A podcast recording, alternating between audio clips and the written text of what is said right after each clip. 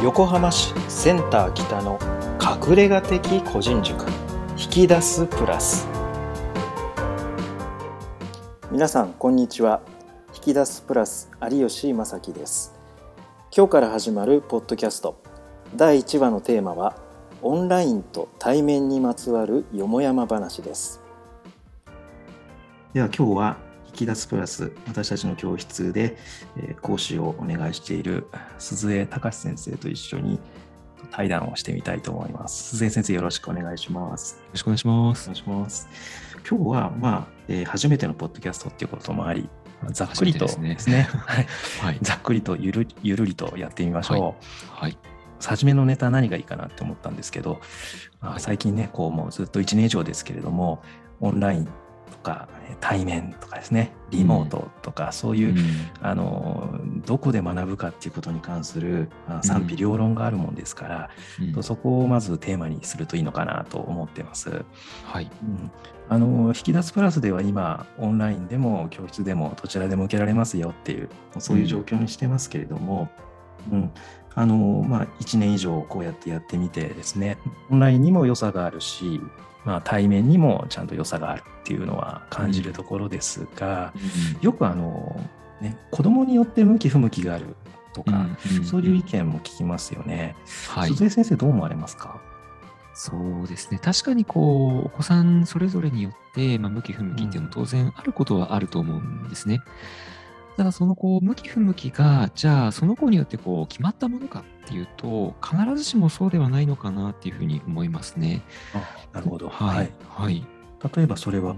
あそうですね。例えば、とまあ、その昨今ですと、こうまあ、えー、と昨今というか昨年か、こう休校期間が一定期間続きましたけれども、はい、もう最初はみんなそのオンラインで授業ができるから、そのこう、えー、家でそのギリギリまで寝てられるとか、はい、そういう意見をあげる子、はい、姿勢の子でもいましたし、うん、そのね、こうオンラインの機械とかがすごいこう得意な子なんかも、のパソコンとかタブレットを使って学習できて嬉しいってことを言っている子もいたんですね。でただこれがそのある期間ずっと続いていくとそのオンラインがすごい得意な子だったとしてももう友達と対面で会いたいっていうこともあの結構出てきたんですね。でこうオンラインが良いとか、えー、対面が良いとかそういう話ももちろんあるんですけれども、うん、その子によってオンラインが必要なタイミングあとは対面が必要なタイミングっていうのが、そのそれぞれ視点としてあるように思ってますね。タイミングですねあの、うん、お子さんそれぞれの人柄とか個性とかではなくて、タイミングか、それ面白いですね観点としては。うん、確かにそうですねタイミング。まあ、その子の体調なんかもそうですよね。体調が悪い時にはやっぱりオンラインの方がいいし、体調がすごくいい時には、まあ、対面で今日は授業を受けたいなっていう時も、まあ、同じ子でもねあるかもしれないですよね。他にもありますかねタイミングっていうと。そうですね。あとはそのこうご家庭の中でその起こったさまざまな出来事も影響してくるかもしれないですね。例えばこうなんでしょうね。こうお家の方と直前まですごい大きな喧嘩をしてしまっていて、でそのまま家でオンライン授業を受けると気まずいみたいなことも きっとあると思うんですよね。はい、そうそういう時はもうこういっそ、あのこう対面授業で家とは違う空間で学習した方がこうその子にとって良いってこともあるような気がします。はいそうですね。あの家で受けられるっていうのは親御さんにとっても、まあ、諸刃の剣というか まあねあのお子さんがどういうふうに勉強してるかが、うん、まあ、すぐ目の前で見られるでどんなふうにあの、塾の人間が教えてるかっていうのが分かるんでね、よくあのこちらが指導報告書書いた時に、はい、あのそのコメント返信として、うん、ああの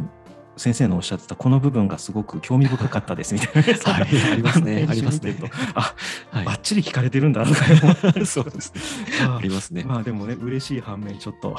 やっぱりちゃんとやんなきゃみたいな。あ あ、しまった、この無駄話も全部そのままストレートで聞かれてるのかとか、まあでもね、子供を通して子供のフィルターがかかって聞かれない分、うん、まあ、まあ先生ちょっとね、あのリラックスさせるために話してくれてるのかなぐらいに思ってくれてればいいんですけどね、まあ、そこのところは、まあ、見えないところですけれども親御さんとのコミュニケーションっていうのが、オンラインで暗黙のうちに取れている部分っていうのは、家庭によってはもしかしたらあるかもしれないですよね。あの私思うのははい、やっぱりこのオンラインでも対面でも授業を始めるときに、うん、その授業を受けようっていうふうにこう気持ちの切り替わるその、まあ、スイッチ、うん、のかな、スイッチって言葉は本当あんま好きじゃないんだけど、あでもねあの、ちょっとモードを変えてあげる必要はあると思うんですよね。例えば、オンラインだと、うちの場合はね、あの1対1から1対7、8ぐらいまでなんで、はい、あの子どもたちがこう画面上に登場したときに、うん、例えばね、こうなかなかあのビデオをオンにしないだとかあ,、はい、あとはオンにしたんだけどこちらの声かけを待ってる子だとか、うん、そういう子に関しては多分気持ちの上ではちょっと沈んでる状態なんですよ、うん、おそらく、うん、モードがまだねこうよし授業だぞってはなってない。そういう子に関してはこちらから「おおはよう」とかね「こんにちは」とか、まあ、一言言ってあげる、そのねフェイス2フェイスでちゃんとあのお話をして一言でいいからお話をしてあげることで、あのニコッとしてあ多分モードが切り替わったかな、まあ、自分の方からねこう挨拶してくれたりする子に関してはもう多分、あのすでにもう授業モードになっているので、それはいいのかな。それがまあ8名ぐらいまでだったらできるんですよね。最初の1分、2分で十分にできるし、はい、なんなら授業前の,、あのちょっとした時間でもできる。でも学校の先生多分大変だろうなと思うのは、それが30名前後になるとおそらく朝礼とかね、あのオンライン朝礼とかによく聞きますけど、あそこで1人ずつ、あの出血を取ったりすることがあったとしても、なかなかあのその子その子を画面上で見て、えその子にこう何かこうポジティブなアプローチをするっていうのは、あの難しくなると思うんですよ。とかできないかなと思うんですね。そうですね。うんそうなると、まあ、その状況で、まあ、授業を開始しなきゃいけないってなると、どうしても、まあ、全部に目が行きた行き渡らない。あの、うん、行き渡らないっていうのは何か、えー、子供一人一人にこう目をかけてこう、しっかりこうおだてるとかそういうことじゃなくて観察すればいいことなんで。今日この子こんな感じかなみたいな観察っていうのが最初の1回目のそのその日のスタートの時点でなかなかできない。うん、でまあ授業の時間を重ねていくごとに、まあ、お昼休みぐらいになればあこの子は今日ちょっと調子悪いのかな、この子はちょっと調子いいのかなっていうのが、まあ、30名前後分、しっかりこう自分の中にインプットできるのかなと思うんですね。でももうそうなると多分、あと授業1時間か2時間しかないんですよね。そう そうなったらね、そこから先生としても、まあ、何かね、特定の子にしてあげたいと思っても、そうできないのかな、まあ、その辺が学校の先生の難しさなのかなっていうふうに思ったりもしますね。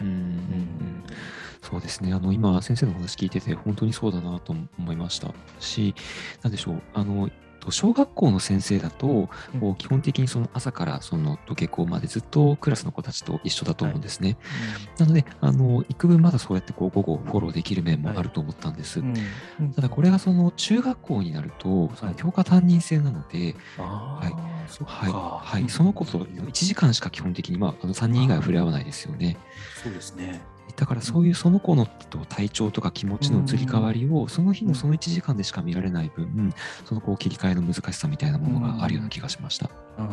そうですね、うん、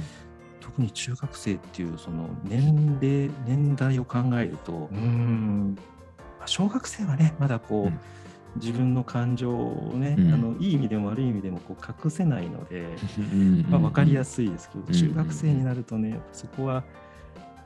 やっぱりこう他者意識が芽生えてますから、うんうんうん、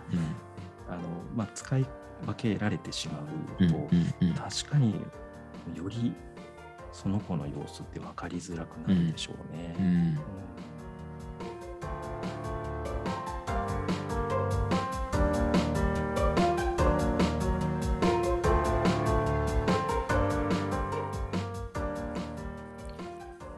引き出すプラスポッドキャスト第1回最後まで聞いてくださりありがとうございます。このポッドキャストは毎週火曜日の配信を予定しています。来週火曜日のテーマは公立と私立のオンラインに対する取り組みの違いそして塾としての取り組み方。